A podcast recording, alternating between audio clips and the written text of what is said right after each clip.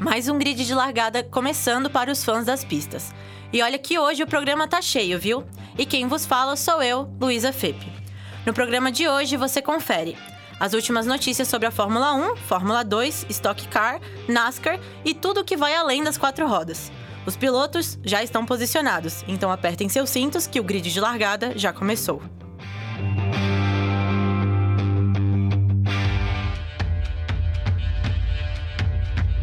Hoje não! Hoje não! Hoje sim!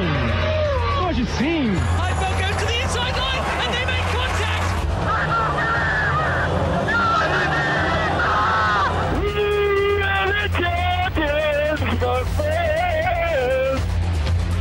Grid de largada.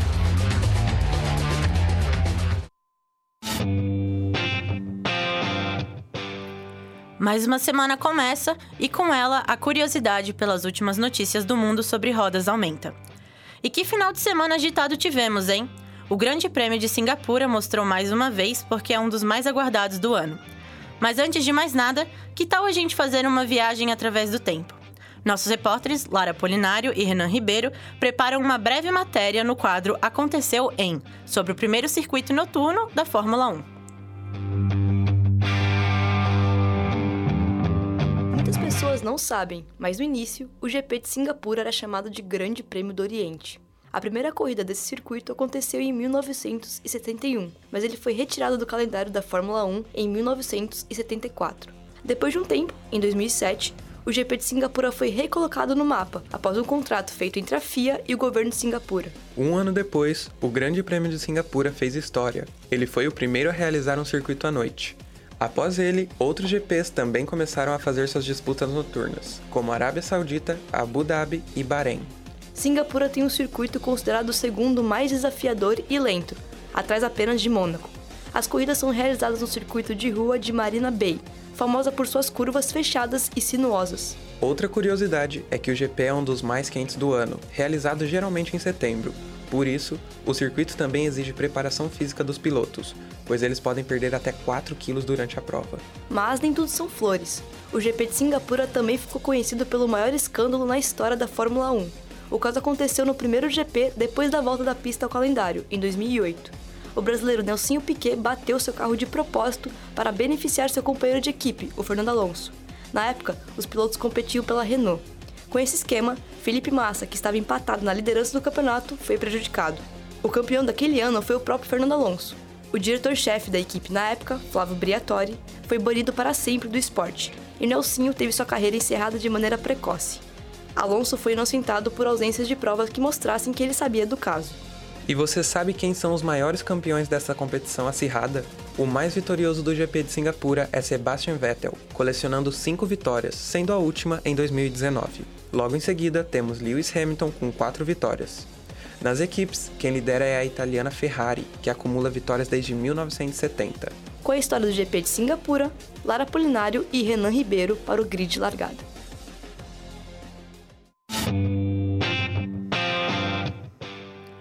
Obrigada, Lara e Renan.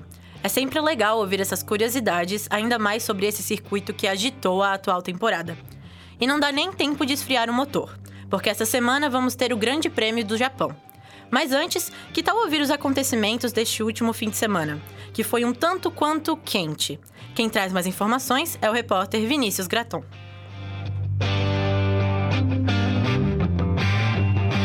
Carlos Sainz quebrou um jejum de 434 dias sem vitórias da Ferrari ao vencer o GP de Singapura neste domingo, dia 17.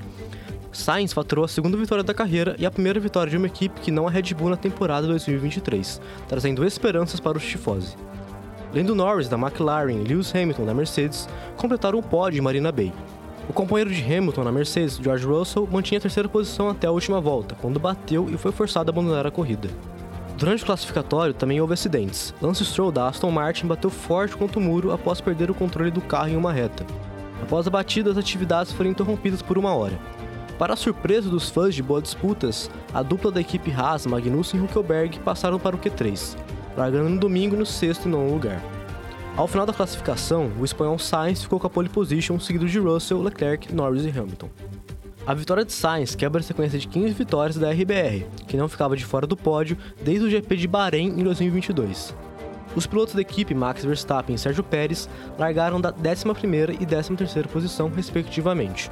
A dupla finalizou a corrida em quinto e oitavo lugar. Mas nem tudo foi festa.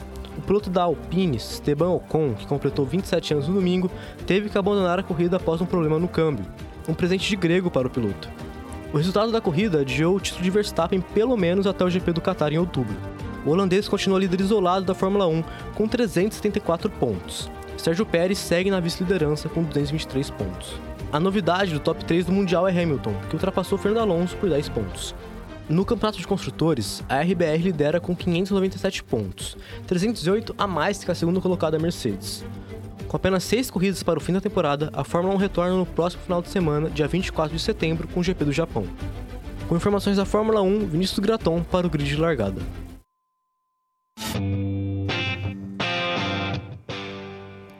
Valeu, Vini! Com os resultados do GP de Singapura, os ânimos voltaram a inflar as torcidas, com um pódio inteiramente novo em 2023. E é claro que teve fã que ficou mais do que feliz com os resultados. E então, abrimos nossa mesa de conversa aqui. Hoje quem volta é a nossa querida Brenda Gaspareto. Oi, oi, é um prazer estar de volta. E a Amanda Estela Túlio. Oi, oi, hoje em posição diferente aqui. Sejam bem-vindas. E para começar, Quero saber de vocês, o que acharam desse final de semana que foi tão agitado do começo ao fim? Olha, começando assim, realmente foi do começo ao fim, né? Porque o classificatório já entregou tudo que a temporada não tinha entregue até agora. Foi muito diferente. E eu apostei até no último programa que ia ter uma dobradinha da Red Bull, mas graças a Deus não teve. O que não faltou nessa corrida foi monotonia. Nossa, até os treinos livres dessa semana já trouxeram um ar diferente, assim, sabe? Então, tipo, o... até a Red Bull já tava numa versão ruim, assim, nos treinos livres que tiveram na, na sexta-feira. E a classificatória eu assisti, assim, eu vibrava como se fosse corrida, porque, meu Deus do céu, nunca comemorei tanto a alguém não estar entre os top 3 da, da classificatória, né? E a corrida em si foi algo espetacular de assistir. A gente estava cantando desde o último programa que não ter essa dobradinha, essa sequência da Red Bull ia animar a questão do da pista em si, né, e tudo mais. E Singapura é Singapura, né? Os dois anos que a gente não teve durante a pandemia, é, eu senti falta de, é, do GP, né? E agora que ela voltou de vez, assim, eu, nossa, eu tava super animada. E sem contar que GP noturno tem um, um arzinho diferente, né? Com então... certeza. Só, assim, na classificação, eu acho que o que mais me surpreendeu positivamente também foi a presença das Haas, além da Red Bull tá fora do, do Q3, né? Foi ter a, a Haas com a dupla. Que eles têm uma carroça e conseguiram, e conseguiram classificar os dois no Q3, no né? Q... É. Tanto que o Magnussen largou de sexto, como o Vini falou, e o Huckenberg largou de nono, o que eu acho que, tipo assim, fazia um tempinho que já não acontecia mais da dupla estar ali. Além, é claro, eu acho que um dos grandes destaques desse final de semana foi o Liam Lawson, que está substituindo muito bem o Daniel Ricciardo. E assim, eu espero que ele não seja uma eterna promessa, igual a gente falou também, comentou dessas, dessas eternas promessas, porque ele tá vindo com tudo. E... Eu acho até que Daniel Ricardo tem que se atentar muito aos fatos, porque senão o garoto vai roubar aí alguma vaga. Querendo ou não, todo mundo gosta do Daniel Ricardo, né? Tipo, eu acho que não tem uma pessoa assim que não goste dele, mas infelizmente simpatia não põe a mesa dentro da, da Fórmula 1 e o Leon Lawson tá vindo para mostrar que. Por mais que ele venda uhum. muito, talento ainda é preciso. Ainda né? é preciso. E o Leon tá mostrando que ele é jovem e ele sabe o que ele tá fazendo, então já é já é um meio caminho andado, né? O cara então... conseguiu pontuar logo nas primeiras corridas. Eu acho que ele já tá fazendo um grande sucesso ali na Fórmula 1 e tá querendo afofar ali o, o terreno dele, né? É, e querendo ou não, é, não posso.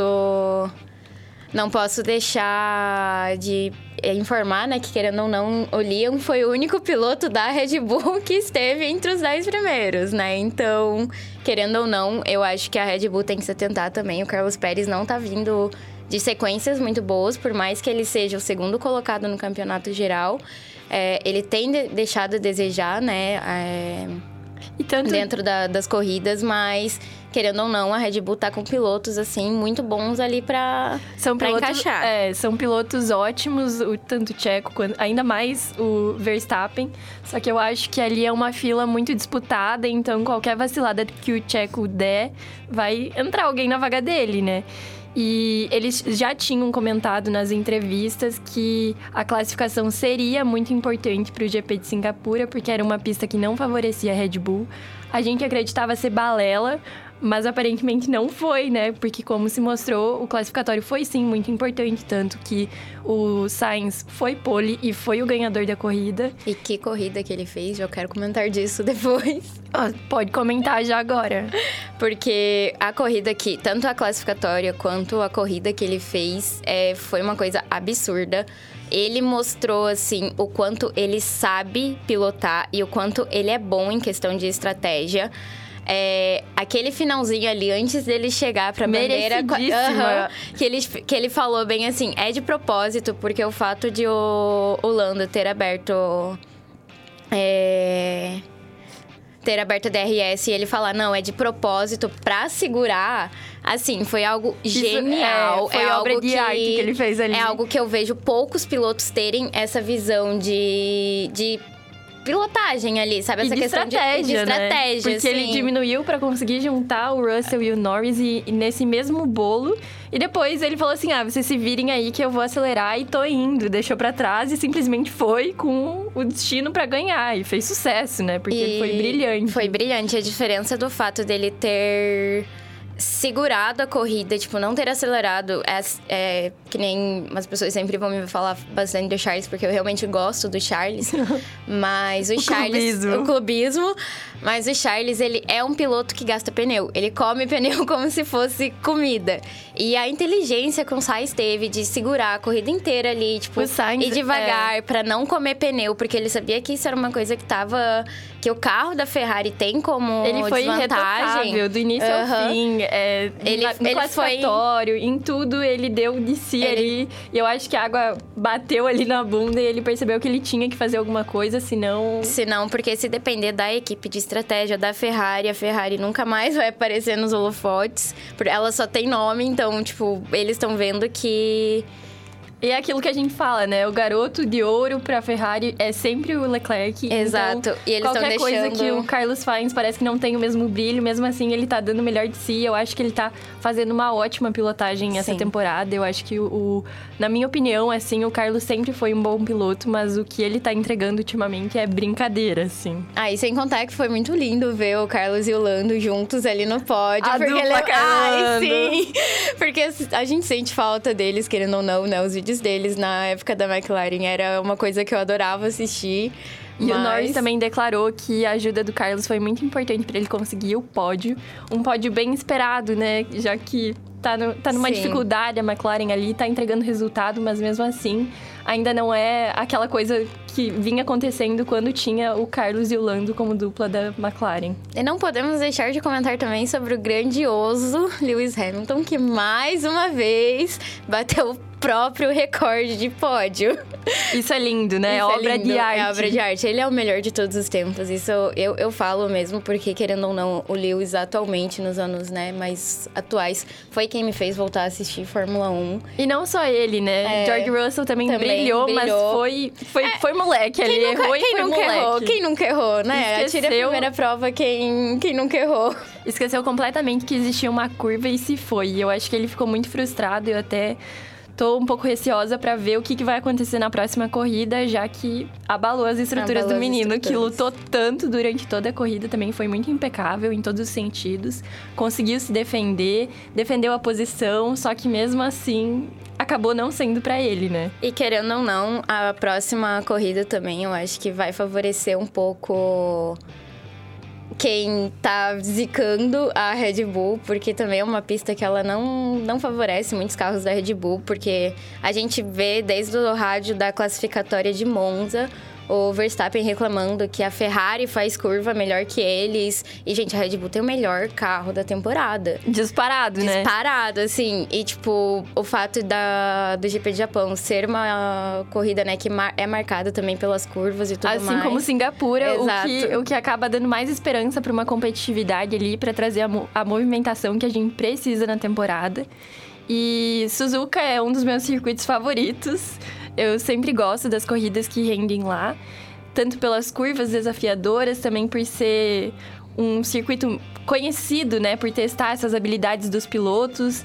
É, é um- uma pista única, né? É. Eu acho que é, é a única que tem um formato no 8, né? Essa Aham. grande pista que passa uma por cima da outra. É, é diferente. É diferente, a gente quem a gente quem sofre com isso, porque aqui é de madrugada, né? Vai, só vai dar pra ver os fãs de Fórmula 1 com a luzinha acesa assistindo. E, enfim, é, eu acho que vai ser muito legal agora esse, E esse fim de semana também. E essa corrida foi teve tanto destaque que a gente já nem sabe mais o que falar, né? Como o Vini comentou, como fez aniversário e de presente, o, o presente grego conhecido, foi ele simplesmente não competir, né? Sim. O que foi bem triste, né? Porque eu acho que ninguém quer isso no aniversário. E Esteban é um piloto que ele gosta de, de pilotar, a gente vê isso. Infelizmente, não tem um dos melhores carros do, do GP, né? Do, da temporada. Mas acontece, às vezes foi azar de aniversário, às vezes isso acontece. Então, nem todos os presentes são a- o que a São gente espera, né? né? Então, E também a gente não pode deixar de comentar que, além dos clássicos que pontuaram, o Leclerc também pontuou, ajudando aí a Ferrari e trazendo a volta do brilho no olhar para os ferraristas.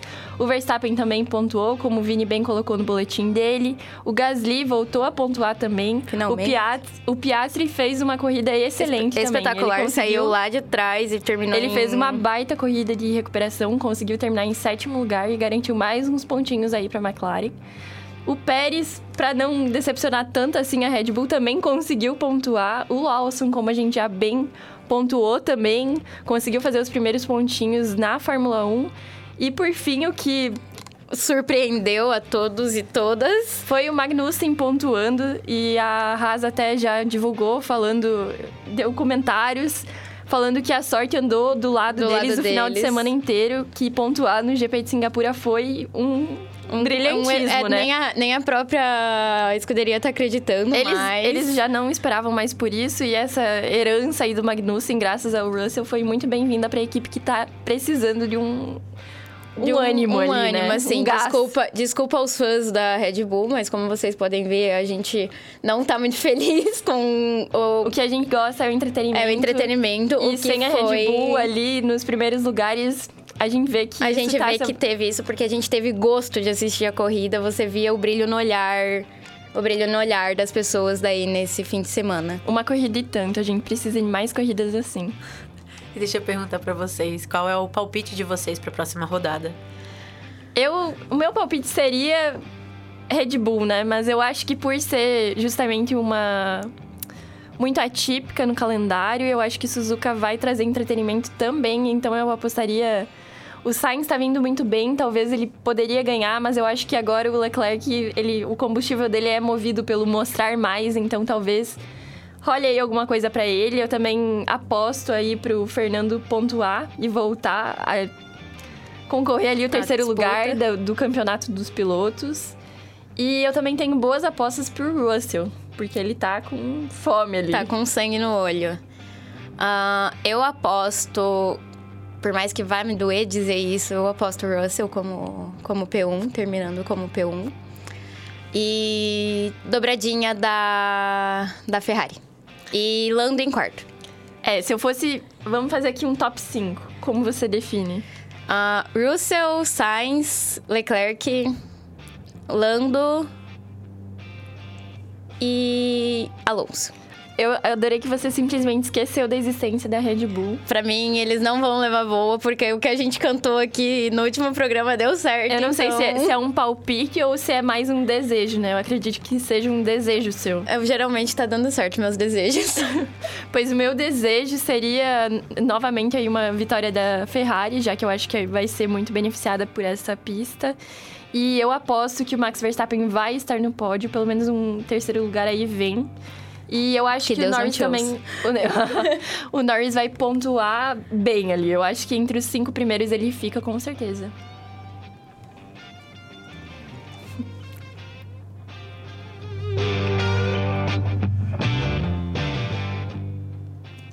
Sem corridas da Fórmula 2, 3 e 4 nos últimos dias. Vamos falar sobre a NASCAR. A Associação Nacional para Corridas de Carros de Série teve um fim de semana eletrizante. Eliminando quatro pilotos que competiam pelo título, quem traz mais informações é a nossa repórter Valentina Orlandi.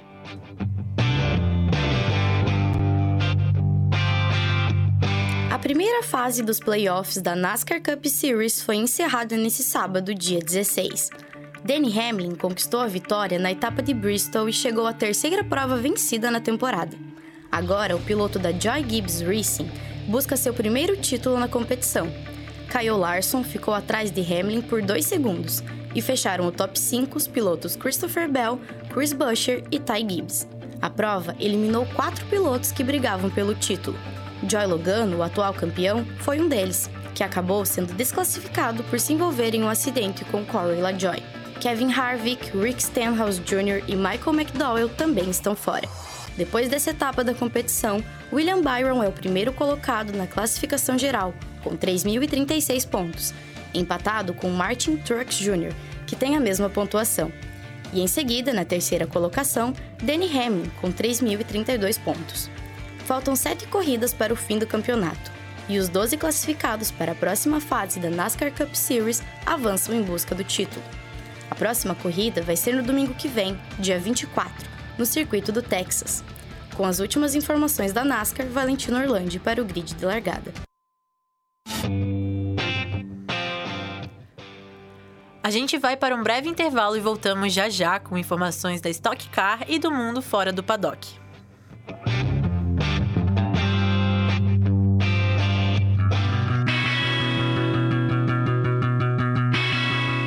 Você está ouvindo Rádio Ponto. Continue ligado na programação.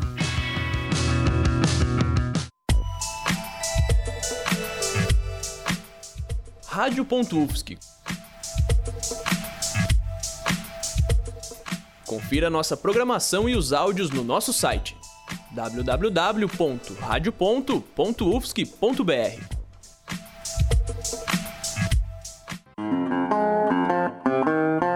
Continue ligado na programação da Rádio Ponto UFSC. Um, dois, um, dois. Rádio ponto UFSC.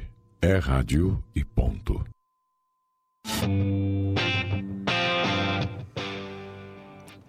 Estamos de volta. No domingo, rolou muita queima de pneu na pista da Stock Car. E temos destaque para o top 3. Quem nos traz informações é o repórter Francisco Neves. A Stock Car contou com uma etapa forte neste domingo, dia 17, no Autódromo Internacional de Velo Park. Gabriel Casagrande consolidou sua forte campanha iniciada na última sexta-feira no Rio Grande do Sul. Pole position, o dono do título de 2021 não deu chances e cravou a vitória na corrida 1. Corrida foi quente. Os corredores tiveram de aguentar a temperatura de 35 graus Celsius, com a sensação térmica de 39. O piloto da Amadeus Vogel ainda se tornou o maior pontuador do fim de semana, com 46 pontos. O top 3 contou com o vencedor Casagrande na liderança, seguido por Felipe Fraga da Blau Motorsport, que lutou até o fim e terminou em segundo. Em terceiro lugar foi Gianluca Petekov, da Full Time Sports, que escalou o grid da sétima colocação até cruzar a linha de chegada na terceira colocação. Já a segunda prova do domingo teve a vitória de Attila Abreu, da Poly Motorsport. O corredor superou Rubens Barrichello, da Mobilale, no pit stop e segurou forte pressão de Ricardo Zonta, da RCM Motorsport, nas voltas finais. Casa Grande, vencedor da primeira corrida, terminou em sétimo lugar na segunda disputa. O top 3 da corrida foi disputado, com Abreu em primeiro, seguido por Zonta em segundo e Barrichello em terceiro. Com um clima complicado, as corridas consagram Casa Grande em primeiro do campeonato, com 231 pontos. Em segundo lugar é Barrichello, com 214 pontos, seguido por Zonta, também com 214 pontos. A próxima etapa do campeonato é em Buenos Aires, dia 8 de outubro. Com os detalhes da Stock Car, eu sou Francisco Neves para o grid de largada.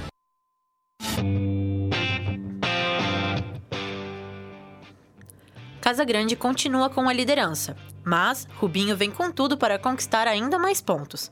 Mas além disso, o Autódromo Internacional de Velopark, na região metropolitana de Porto Alegre, também foi palco da quarta etapa da Stock Series.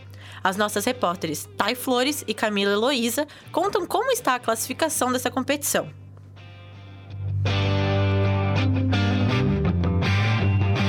E neste final de semana aconteceu a quarta etapa da Stock Series.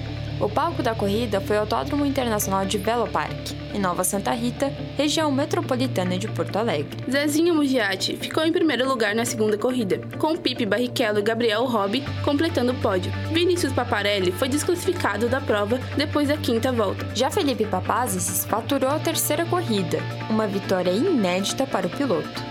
E mesmo com a vitória, Papazes acabou em décimo lugar no ranking da competição. Zezinho Mugiati, que terminou a etapa do Velo Park com duas vitórias, agora lidera o ranking, que antes era liderado por Gabriel Robbi, que foi líder por duas etapas. Com 273 pontos, Mugiati toma a frente e é seguido por Robbi, que tem 257 pontos. 39 à frente de Pietro Rimbano, que segue em terceiro lugar. A quinta etapa da temporada 2023 está marcada para os dias 27 a 29 de outubro. A etapa acontece no Autódromo Velocita, em Mogi Guaçu, interior de São Paulo. As corridas são transmitidas ao vivo pelos canais Sport TV, Band Esportes, mídias oficiais da Stock Car no YouTube e Facebook e outras. Camila Luiza e Tainara Flores para o grid de largada.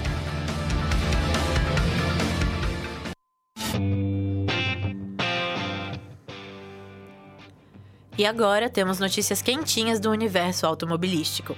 A MotoGP pode enfrentar problemas da Índia. Novidades com Sérgio Sete Câmara para as etapas da Stock Car, além da solidariedade que a categoria está prestando às vítimas da enxurrada no Rio Grande do Sul. Quem explica melhor pra gente é a repórter Karime Limeira. Nossa rodada de notícias começa com uma notícia especial para aquecer nossos corações. Em solidariedade às vítimas das chuvas enxurradas no Rio Grande do Sul, a Stock Car recolheu doações em sua oitava etapa, no Velopark, e destinou parte do valor da bilheteria para a reconstrução comunitária. A iniciativa aconteceu em colaboração com a Federação Gaúcha de Automobilismo.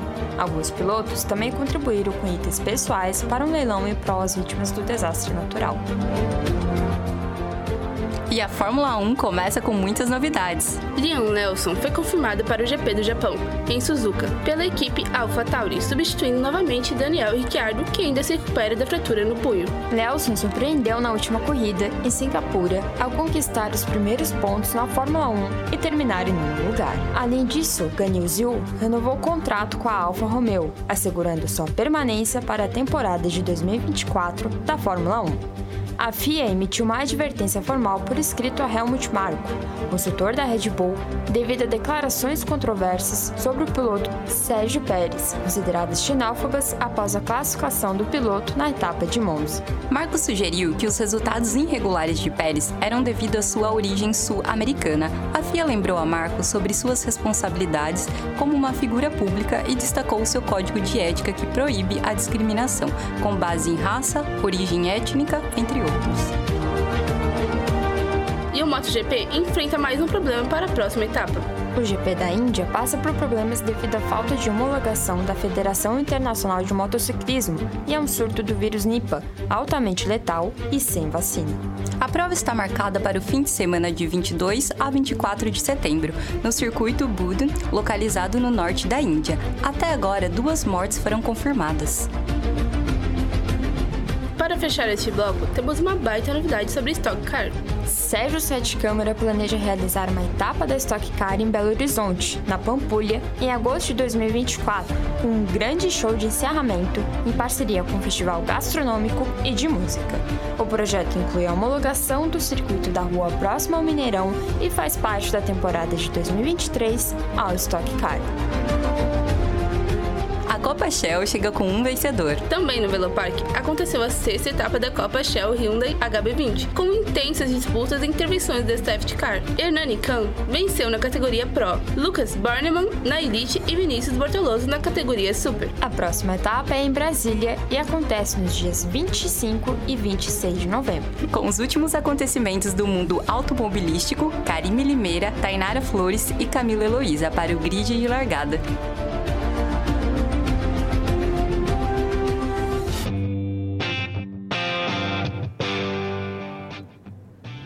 Obrigada, gente. E agora, meninas da mesa, a época de renovação de contratos parece que tá com tudo. Porém, ainda temos alguns pilotos da Fórmula 1 sem vagas. Quais são suas apostas? É, eu acho que quem vai pegar a vaga, querendo ou não, vai ser o Leon Lawson, porque ele tem até o final da temporada ainda, né? Ele já tá quase confirmado até Qatar, se não me engano, para competir. Então, ele tá sendo um nome muito bom, assim, nessa temporada. É, eu gostaria muito que o Drogovic conseguisse também um contrato de verdade agora para a próxima temporada. Inclusive, e... abriram as conversas que o Drogovic vê a Williams como uma possível luz para o fim do túnel.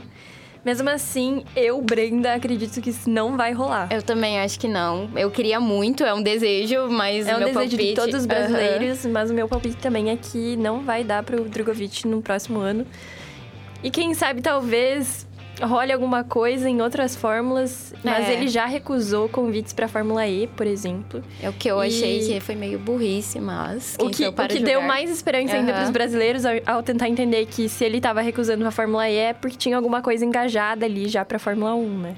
E agora eu, eu acho que garantido também já tá, né? O Tsunoda, que vai correr em casa, então. Eu acho que o dele vai ter o anúncio ali em casa mesmo, então. E seria uma ele- grande sacada e- da AlphaTauri o anúncio no GP do Japão, né? Assim, na casa dele, né? Então. E o eu- Tsunoda, querendo ou não, ele entrega ali dentro do que ele tá esperado, rende muito com os áudios. Exa- nos- Eu ia falar disso agora. Os Nos rádios, rádios. dele são os melhores, não tem como. Então, eu acredito que seja. Eu queria muito que a AlphaTauri pegasse a dupla Tsunoda e Lawson. O Stroll também não tá muito definido ali. Não.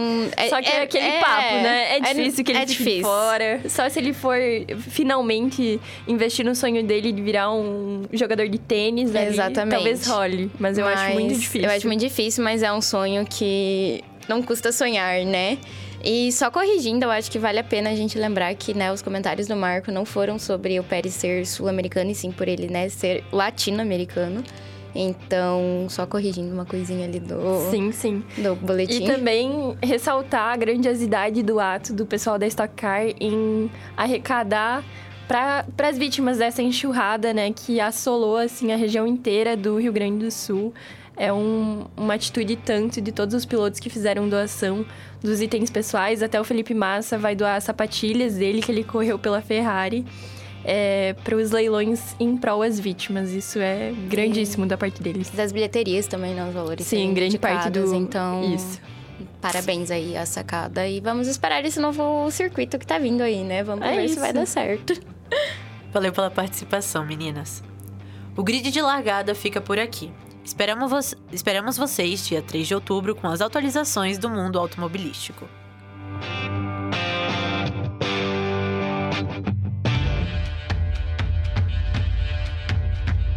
Hoje não! Hoje não! Hoje sim! Hoje sim! Heidfeld goes to the inside line and they make contact.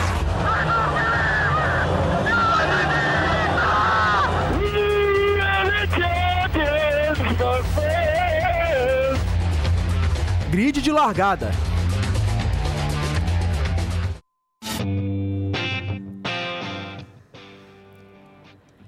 Este programa foi realizado pelos estudantes do Núcleo de Jornalismo Esportivo do curso de Jornalismo da Universidade Federal de Santa Catarina no segundo semestre de 2023.